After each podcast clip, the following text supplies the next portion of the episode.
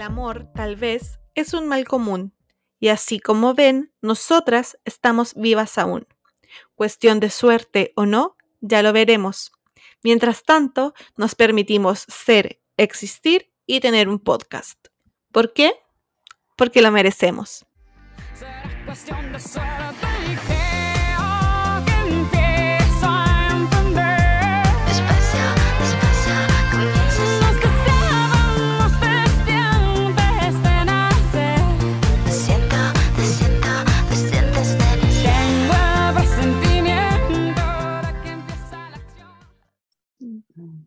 One, two, three. One, two, three, four, five. Está grabando, Fer. ¡Ah! Hola, buenas tardes a todos los que nos están escuchando el día de hoy. ¿Cómo está Estefanía Bretti? Hola, yo estoy súper bien, con harto calor, está haciendo muchísimo calor por acá, así que, pero bien. ¿Y tú? Bien, con calor también, eh, pero estoy bien. Estoy bien, diría Felipe Abello. Ah, Fernanda, ¿de qué vamos a hablar el día de hoy? Bueno, el día de hoy vamos a conversar sobre los estigmas asociados a la salud y a nuestros cuerpos. Perfecto, me parece. Em, bueno, como comentar que en torno a los estigmas de nuestros cuerpos y de nuestra salud, eh, hay hartos temitas asociados, así que vamos a navegar en, varias, en varios aspectos que tienen relación con estos estigmas. Y también vamos a hablar un poquito de nuestras experiencias personales con, con todo esto, que vamos a ver cómo nos afecta. Em, bueno, para partir, queríamos empezar hablando sobre los estereotipos de belleza, eh, entendiendo que vivimos en una, que vivimos en una sociedad patriarcal eh, que está estructurada alrededor de entregar ciertos privilegios, ya sea económicos, políticos, laborales o sociales, a ciertos cuerpos antes que a otros. Estos cuerpos, por lo general, son cuerpos masculinos y que por tanto, eh, dentro de esta situación, los cuerpos que están subordinados, que son objetualizados, que son cosificados, son los cuerpos de las mujeres. Además, estos se constituyen como eh, los objetos eh, de deseo. Entonces, hay una serie de mecanismos dentro de esta sociedad, dentro de esta estructura, que, mm, que las perpetúa, que perpetúa estos estereotipos y que los manifiesta, em, que los deja de pie, digamos, y que mm, permiten que esto siga sucediendo. Uno de estos eh, es la publicidad.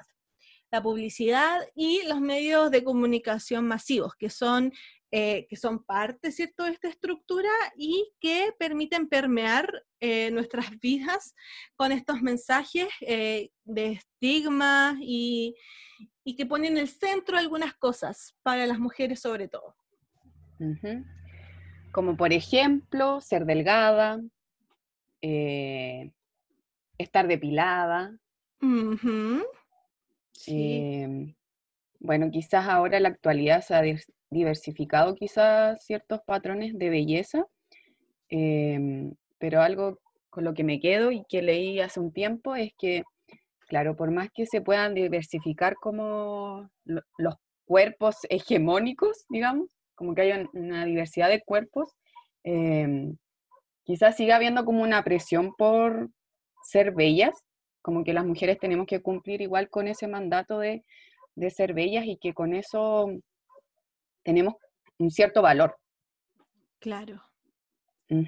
Y algo que me quedó muy presente porque nunca lo había visto así, pero me, me causó harto sentido. Y que ciertamente eso pasa con nosotras las mujeres. Sí, eh, efectivamente, todos estos, bueno, casi todos estos movimientos que, que han promovido, ¿cierto? Eh, la diversidad de cuerpos existentes suelen seguir teniendo dentro, en el centro, eh, la discusión sobre la belleza. Siguen poniendo la belleza como un objetivo y como un mandato para las mujeres. y a pesar de que ya no sea supuestamente de una forma tan hegemónica, con un cuerpo tan determinado, eh, siguen inspirándonos a competir y a frustrarnos con nosotras mismas, porque al final estos mandatos lo que, lo que permiten es que nosotras busquemos cierto ideal de nosotras mismas y que por tanto nos frustremos, consumamos algunos productos. Destinemos Y- tiempo y energía para cambiar nuestra apariencia física. Sí, y si te fijas también eso es una forma de adormecimiento, de, relegarnos a ciertos espacios, acerca, a ciertas discusiones em, que nos mantienen como entretenidas, por decirlo de alguna manera. Mm. Y ahí hay hartos elementos que, que juegan a favor y que uno de ellos hoy en día eh, son las redes sociales. Así es. Sí, sobre todo mm, el Instagram, que yo creo que es la red social que más se ocupa, yo creo actualmente. Em, porque ya el Facebook ya es de los boomers. Y tomando en cuenta esto, eh, me gustaría hablar un poco de un- la investigación que hicimos cuando estudiaba psicología. Nuestra tesis fue específicamente de eh, el impacto del uso de la red social Instagram en la conducta alimentaria y la actividad física de los usuarios de la red social. Eh, bueno, eran distintas variables las que medimos, entre esas estaba la imagen corporal, autoconcepto físico, autoeficacia, la conducta alimentaria, el ejercicio físico. Em, y ciertamente nos dimos cuenta de que sí hay un impacto, sobre todo la insatisfacción corporal al momento de consumir contenido eh, específicamente de usuarios fitness, que eran pertenecientes como Mm. una cultura fitness, ¿ya? Eh, ¿Qué significa? El fitness, la palabra significa como estar en forma o estar en buena forma. Y que generalmente son personas que llevan un estilo de vida em, saludable, entre comillas, que comen ciertos tipos de alimentos, que llevan una rutina diaria con un ejercicio físico determinado, pero que al final del día como que su vida gira en torno a eso, a la comida y a la actividad física, y que tienen que ir logrando ciertas eh, metas em, como, no sé, un cuerpo tonificado o bajar tu porcentaje de grasa, porque eso significa estar saludable. Y van subiendo, yo no sé cómo será ahora, pero en ese momento yo sí consumía ese tipo de contenido. Iban subiendo como sus metas, así como antes y después, bajé tanto porcentaje de, de kilos o de grasa. Y obviamente uno al estar consumiendo eso, eh, de alguna u otra forma te vas a sentir insatisfecho con tu imagen corporal. Al momento de compararte con otra persona que mm, cumple con cierto canon de belleza. Entonces, una de las conclusiones que tuvimos ciertamente era que las mujeres tendían a tener más eh, niveles de insatisfacción corporal versus los hombres, tomando en cuenta todo lo que hablamos anteriormente, ¿cierto? De que existen mandatos eh, sociales eh, sobre nosotras por cumplir un ideal de belleza y que, em, claro, si bien puede haber un impacto positivo, entre comillas, porque claro, yo veo que los otros están haciendo ejercicio, entonces yo también quiero hacer ejercicio y comer más saludable. Igual hay que tener cuidado porque eso puede tender a obsesionarse de cierta manera con el tema. Sí, sí, vamos. Ujú. Y eh, considerando eso eh, y tomando mi propia experiencia personal, eh, yo siento que en algún momento em, estuve como en el borde de, de tener un trastorno alimentario. No sabría decir cuál específicamente, pero si yo veo como ahora las conductas que tenía en ese tiempo, sí eh, cumplía con ciertos síntomas. Y yo me apoy- apoyaba mucho de las redes sociales, de Instagram y de YouTube. De lo que subían como esta influencer, de que decían que ahora se sentían fantásticas porque comían más sano, estaban más delgadas y tenían como más vitalidad. em, y como que eran más felices. como que esa idea estaba implícita en mí, como que yo al delga- a ser más delgada iba a ser como más feliz. Y no es así. Ciertamente no es así. Porque eh, durante ese periodo de mi vida, que habrá sido un año, un año y medio, em, no, era una hipervigilancia, una preocupación excesiva eh, por eh, contar las calorías que, de los alimentos que consumía, em, por quemar esas calorías. Y yo siento que ese periodo de mi vida, si bien adelgacé y los demás me veían como que estaba más delgada, incluso algunos como que me decían que estaba más linda igual, pues eso te dice la gente, así, "Oh, estás más delgada, te ves mejor. Em, yo Ay, siento sí. que no, no, no estaba tranquila, no era feliz y no estaba sana, para nada.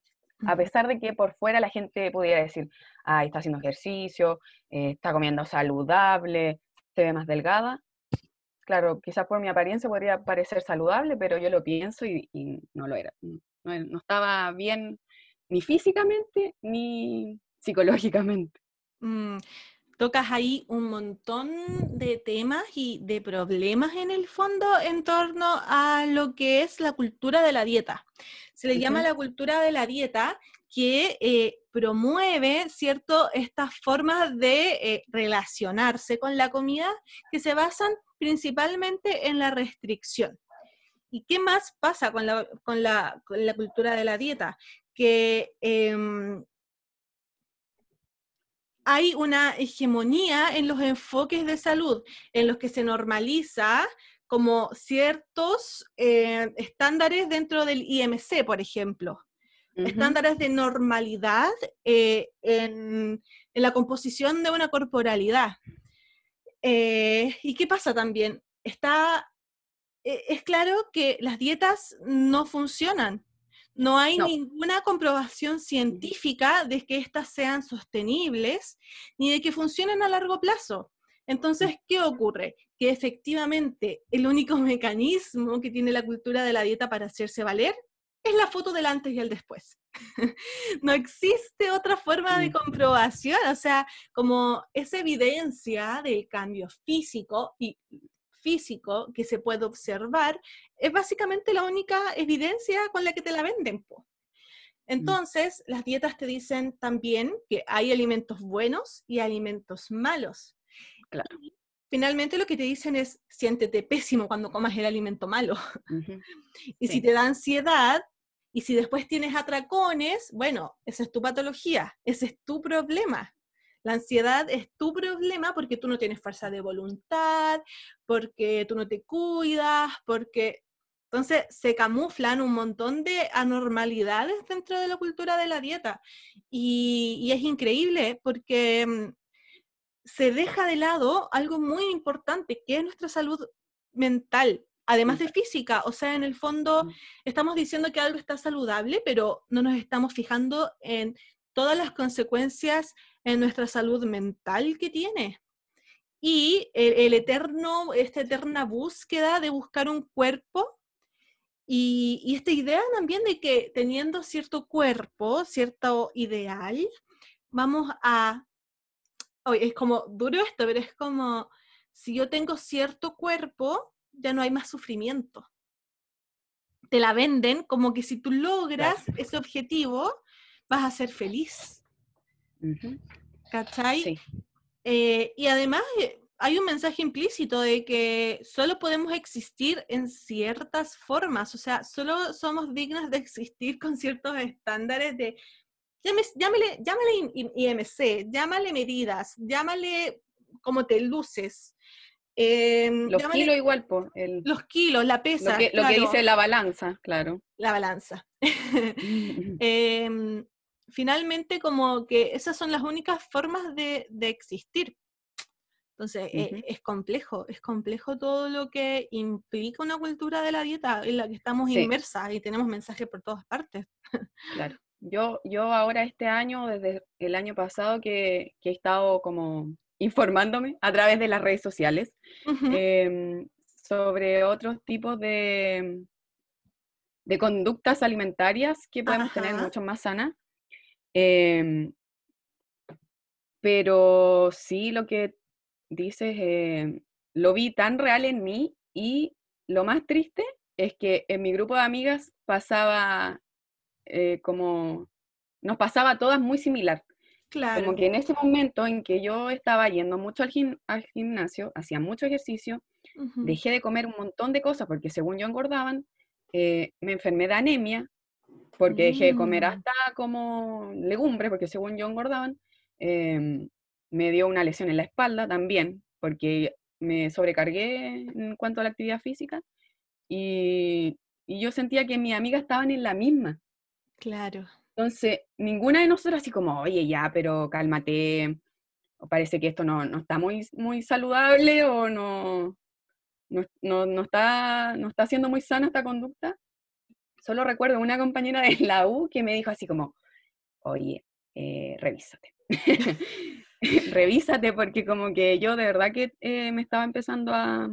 Yo creo que estuve como muy obsesionada con el, con el tema pero darme cuenta que en mi grupo de amigas, porque yo suelo tener más que nada amigas, mujeres, eh, casi todas pasamos por un periodo similar. Sí, a mí me pasó eh, que en la media también mis compañeras empezaron a tener conductas de ese estilo. Yo, la verdad es que no, siento que nunca, no tengo esa fuerza de voluntad que te pide la, la cultura de la dieta, supuestamente. Así que como que nunca, como que nunca la verdad lo intenté, pero sí lo veía muy latente eh, en, mis compañeras, por ejemplo, eh, en la enseñanza media, también eh, Mm. en ustedes, como que también lo, lo veía. De hecho, como que fue un momento en que como que yo me alejé como de- del grupo. Sí. Quizás por eso, ay, la mentira. Eh, No, pero yo después lo veo, o sea, después ya cuando como que pasó ese periodo, yo empecé a identificar muchas claro, conductas claro, no, que yo tampoco, eran yo tampoco problemáticas. yo tampoco era consciente, o sea, tampoco era Sí. consciente de, de como de, también normalizaba esas conductas de alguna manera, por supuesto que sí. Mm. Em, Sí, pero lo que quiero decir es que ese fue un periodo que no la pasé bien, que no fue agradable, que eh, vivía preocupada por mi imagen corporal. Efectivamente, sufrí de una distorsión corporal. Yo ahora Mm. veo mis fotos de ese momento y es como, tenía como 10 kilos menos que ahora, pero no me sentía tan bien como me siento ahora. Quizás claro. este es el momento de mi vida donde, donde tengo el cuerpo así como más, no sé, grande de, de toda mi experiencia en la Tierra, pero es el momento donde me siento mejor conmigo misma y mi Mm, cuerpo. interesante. Sí, y creo que em, eh, la divulgación de- del feminismo, de lo que yo leo de mis compañeras, por ejemplo, de la universidad, o por ejemplo, otras compañeras que están más enfocadas como realmente en una, en mantener una relación sana con la comida y el ejercicio, eh, me han ayudado para darle otra vuelta a ese periodo de mi vida. Claro, sí, y no es culpa de nosotras, no es culpa de nosotras Mm. tampoco caer en una conducta que está normalizada en general en nuestra sociedad, pues sí, está generalizado, la, eh, e- es también una forma de salud hegemónica, ¿cachai? Una forma de mirar la salud que, que está, que está impregnada en, en nuestra sociedad.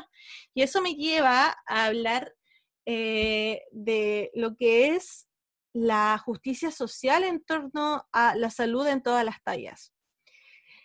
¿Por qué? ¿Por qué lo digo? Porque justamente esto que hablábamos em, de estos rangos de normalidad, ya sea por peso, por IMC, por porcentaje de grasa, eh, responden a, a una forma de mirar la salud que se replica en todos los sentidos. Entonces, ¿qué pasa? Va una mujer eh, de talla grande al médico porque le duele la rodilla, ¿ya? ¿Y cuál es la indicación hegemónica que te va a dar un doctor, una doctora? Baje de peso, haga deporte, va a estar todo bien. ¿Qué pasa si una persona de contextura más hegemónica, que, no, que, no, que se encuentra dentro de los rangos de normalidad, dados estas mediciones, le van a hacer exámenes, ¿cachai? Mm. Les van a hacer exámenes para descubrir qué está ocurriendo. Estoy hablando de un dolor de, ro- de rodilla como alguna trivialidad, pero esto, tirémoslo a cualquier cosa. ¿cachai? Entonces hay una discriminación detrás, ¿cachai? Hay una discriminación eh, y no estás recibiendo la misma atención de salud que está recibiendo la otra persona, ¿cachai? Claro. Entonces hay, hay una cosa de, de inequidad ahí y, y por supuesto que de discriminación. No, ¿Para qué vamos a hablar de toda la cantidad de testimonios de violencia? eh, en la salud de, de mujeres, sobre todo de mujeres, porque, ojo, la, la gordofobia también es predominantemente hacia mujeres. Como que hay un tema Claro. con las corporalidades de las mujeres que Mujeres. estas normas. Como que a los hombres se les permite, pero a las mujeres no. Entonces, eh, es también una cuestión de justicia social y de salud, de salud pública, ¿cachai? Em, además está lleno de mensajes eh, enfocados en la cultura de la dieta y enfocados eh, como en el odio hacia, hacia nuestros cuerpos. Y ya se está disfrazando, ¿cachai? Hay un montón de llamados que llaman a la restricción, por ejemplo, en torno a la comida, es pasando más piola, ¿cachai? Ya. Em, es como, esas frases como, igual hay que cuidarse, eh, em, como igual te verías mejor, igual, ¿cachai? Como que hay un montón de mensajes que implícitamente están siendo Mm. súper discriminatorios y, y ofensivos en el fondo. Siento que yo pude haber sido una de esas personas. Claro, porque uno no, no, no lo va a decir así como, oye, no sé, deberías bajar de peso. Pero yo creo que en ese periodo eh, yo sí como que intentaba, no sé si evangelizar, pero como que las otras personas también tuvieran como esas conductas, así como, y juzgando también lo que hacían los otros. Así como, no, Claro. eso tiene muchas calorías. Mm. eh, Debería hacer más ejercicio para estar más saludable. O va a tener Bueno, diabetes a los no sé cuántos años, o, o no sé. Sí, o el colesterol, que no sé qué. Claro. Y qué desagradable, la verdad. Pero em, también sé que hay como más concientización quizás ahora.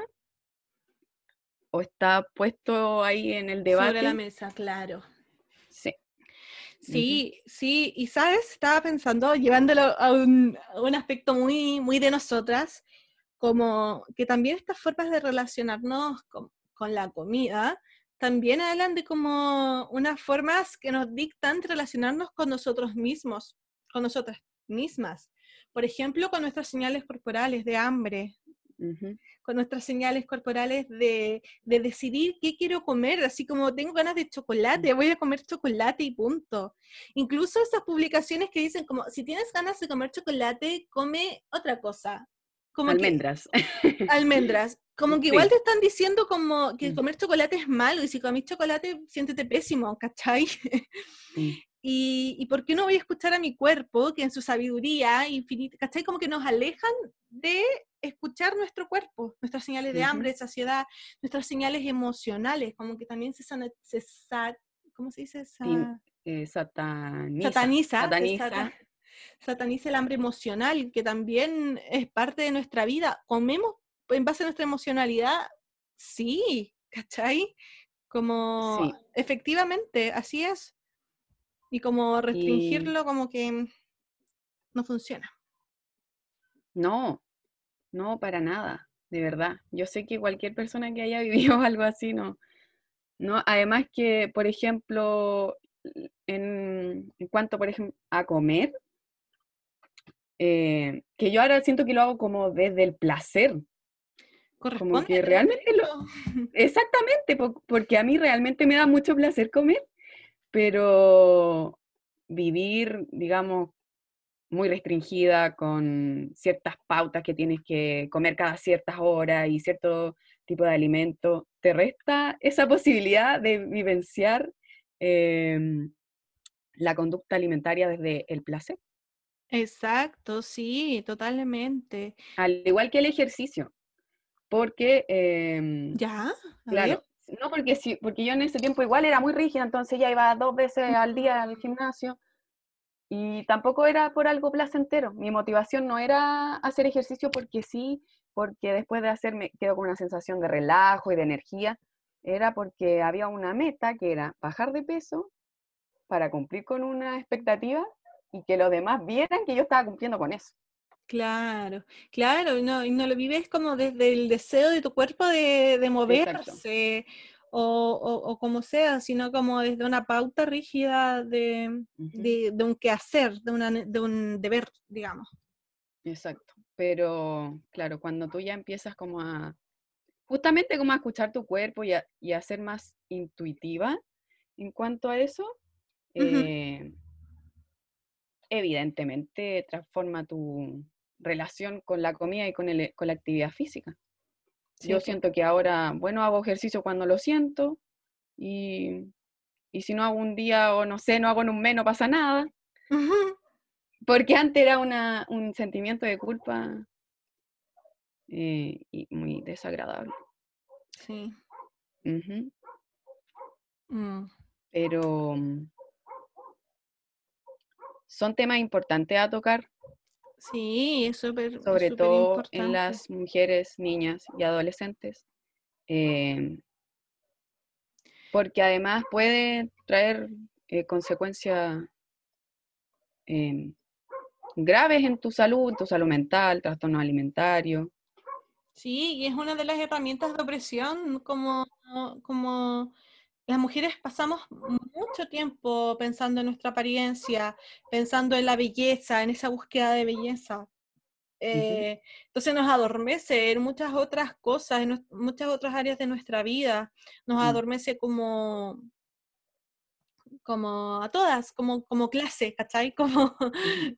como... Colectivamente. Exacto, eso quería decir Sí, colectivamente nos adormece, entonces eh, es súper importante cuestionarnos. cuestionarnos, cuestionarnos nuestras conductas y las motivaciones de por qué hacemos lo que, lo que estamos haciendo. Si realmente es porque queremos o...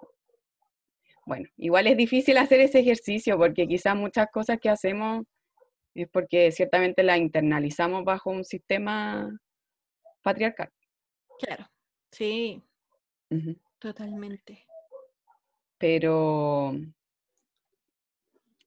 eh, me gustó de lo que busqué, por ejemplo, de la alimentación intuitiva, que si bien no tenía mucha información, cierto que para allá voy, al ejercicio de eso, al igual que la actividad física in- intuitiva y también de la, de la salud en todas las tallas, que claramente eh, rechaza, digamos, la cultura de la dieta y de dejar de pensar que el peso es como lo que dice si está sano o no. Miren, les voy a dar un dato. Ah. Si haces una dieta para adelgazar, la probabilidad de que al cabo de un periodo de entre 2 y 5 años termines pesando más de lo que ahora pesas es tremendamente mayor que la probabilidad de que termines pesando menos. La probabilidad de que termines pesando menos es del Claro. 5%. La probabilidad de que termines pesando lo mismo que ahora es de un 95%. Y la probabilidad de que termines pesando más es de un 65%. Podríamos hacer un estudio de cuál es la probabilidad de que termines con insatisfacción corporal, baja autoestima, problemas de trastorno de conducta alimentaria, que ahí también es Sí. otro aspecto a, a mirar. Que mm, pasan desapercibidos, como, dice, como decías tú. Claro. Em, pero importante poner estos temas y, y discutirlos, sobre todo en, en los espacios como de amigas. Por ejemplo, yo y a mi grupo de amigas como que todas reconocemos ese periodo y, Claro. y tenemos otra visión respecto a nuestro cuerpo. Em, bueno, ay, me gustaría hablar como del body positive Eso y te iba el a body decir. neutrality, ¿sí? Sí. Porque ese igual es un tema de interés. Ajá. Así es. ¿Qué es el body positive entonces? Yo entiendo que el body positive es un movimiento que, eh, pucha, no me lo sé, pero de lo que yo entiendo es como que te invita a aceptar tu cuerpo independiente como sea. Claro, invita a, a celebrar, por decirlo así, la, la diversidad de los cuerpos y a amar Correcto. nuestros cuerpos, Amar, como amar tu independiente cuerpo. de la forma que estos tengan. Em, y, y últimamente se ha abierto el debate respecto como, bueno, yo creo que ya hemos dado respuesta un poco a esto, pero se ha abierto un poco la idea de- por algunos sectores de nuestro, nuestra sociedad de que estaría perjudicando a nuestra salud, que en el fondo estaría atentando contra nuestra salud en general, eh, el body positive.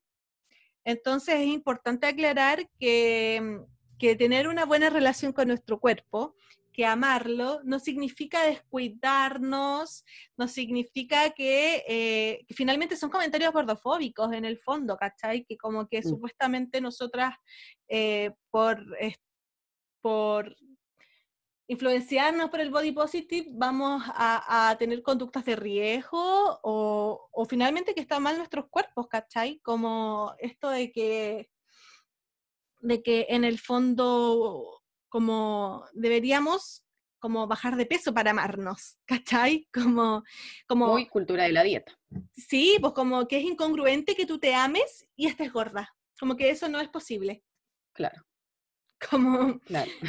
Eh, entonces, bueno, entonces me parece súper importante como tomar en cuenta que, que, que el body positive toma en cuenta nuestra salud mental también, como Ujú. dentro de- del espectro de, de ámbitos de nuestra, de nuestra vida que son importantes de, de revisar y, y- y de, y de asegurarnos bienestar. Ahora, ¿cuál es el tema con el body positive? Que es como, al menos en mi perspectiva, el problema del body positive. Para mí, en lo personal, eh, el problema del body positive es que puede llegar a ser bastante complejo amar nuestro cuerpo. Ya de por sí amar nuestro cuerpo puede llegar a ser complejo amar todas las partes de nuestro cuerpo. Como que no, ¿por qué tengo que amar mi- mis codos, que son horribles? Como, ¿por qué? ¿Por qué mis codos son bellos y son negros y rasposos y si son como una Mis mancha? rodillas. Mis rodillas. Como que no, como no necesariamente tenemos que amar nuestro cuerpo y tampoco tenemos que hacerlo todos los días. Eso también es, es importante porque hay días en que efectivamente mi ánimo no tiene por qué estar bien. No tengo por qué nacer, levantar, nacer, iba a decir, eh, levantarme todos los días y decir, ay, mi cuerpo, como lo amo. No. ah. Ciertamente no. Y, y por otro lado, también la idea de que es difícil, a algunas personas les funciona, pero es difícil instalar desde una perspectiva cognitiva eh, esta- estas evaluaciones, estas creencias, instalarlas cuando en realidad hay otras creencias detrás, ¿cachai? Como decir, ay, eh, ya, yo amo mi cuerpo. ¿Cachai? Y confrontarla con tu idea que es muy distinta. Es como pedirte que no pienses en elefantes rosados. Ujú. ¿Cachai? Desde una perspectiva cognitiva puede ser súper complejo em, tomar estas creencias como, como, como ciertas hacia nosotras mismas. Claro. Y complejo y como una nueva presión más, amar tu cuerpo. Exactamente, como si no tuviéramos suficientes presiones, más encima ahora debes amar tu cuerpo. Pero también hay otro movimiento que nace, no sé si mm, nace como para hacer la contraparte al body positive. Sí, Nace ¿Qué a partir de estas críticas, sí. body neutrality. Ujú. Que en vez de decirse uno, oye, amo mis codos, amo mis rodillas, simplemente tengo un cuerpo. Tengo un cuerpo, un cuerpo que me permite caminar, que me permite desplazarme, eh, andar en bicicleta, me encanta andar en bicicleta. Em, pero sin, sin darle la connotación de que es algo bello o que nesa- necesariamente es algo hermoso. Exacto. Claro, claro, habla como del valor de nuestro cuerpo por ser, porque lo merecemos. Porque, lo, Porque lo merecemos, podcast. Simplemente por ser. Es que eso es. Que sí, eso es.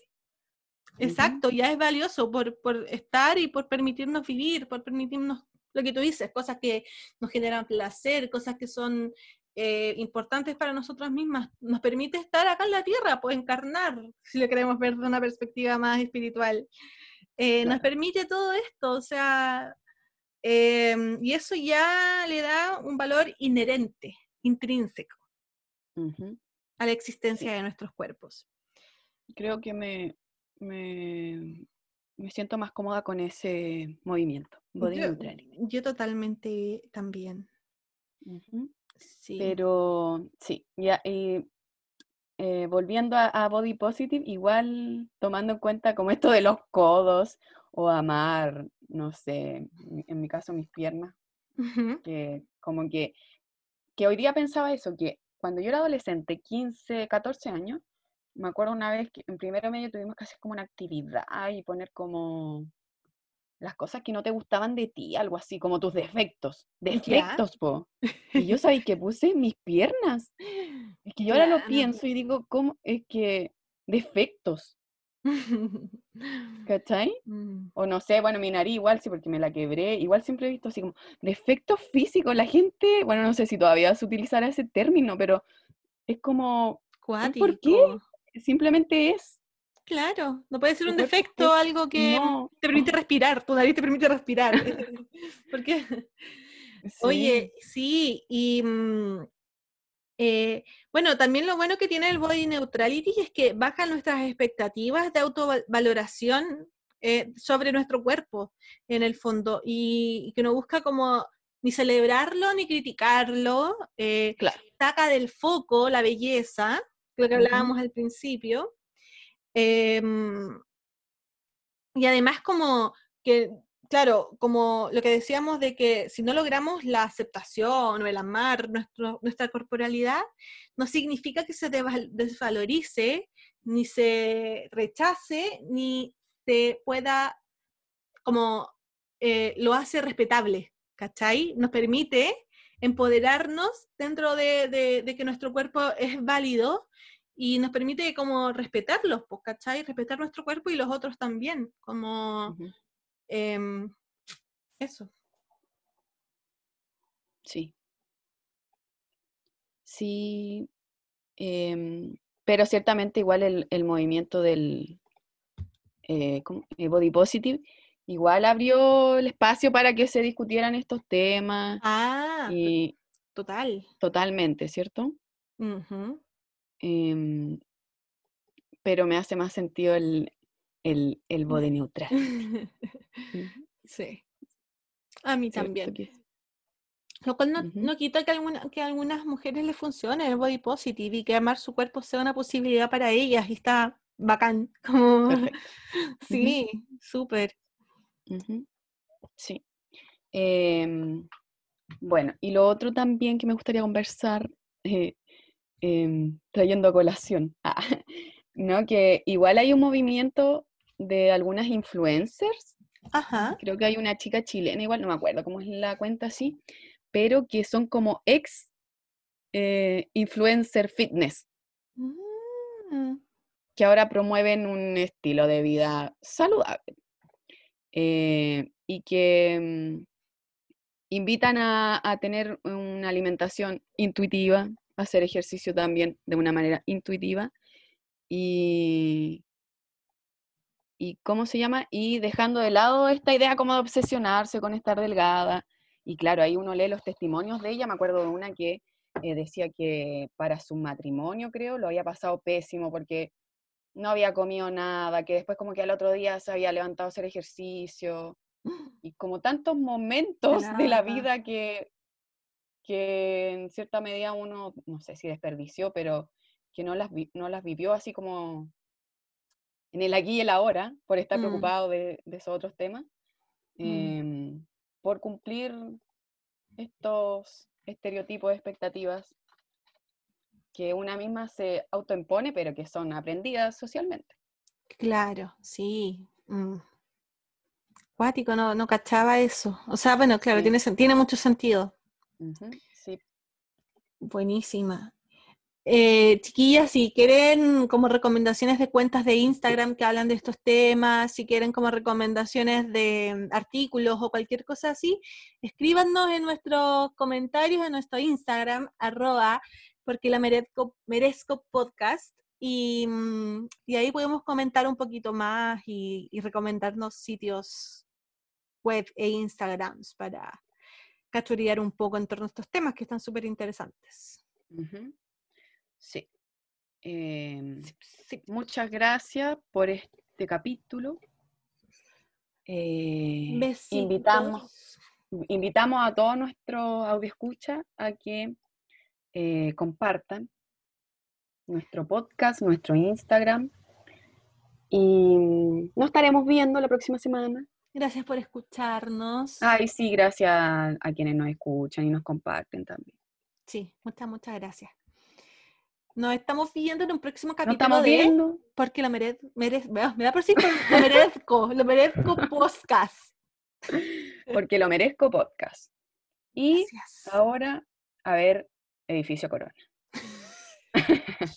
Es mi placer culpable, no lo digas. No me eches al agua. Ya, chao. Ya, adiós.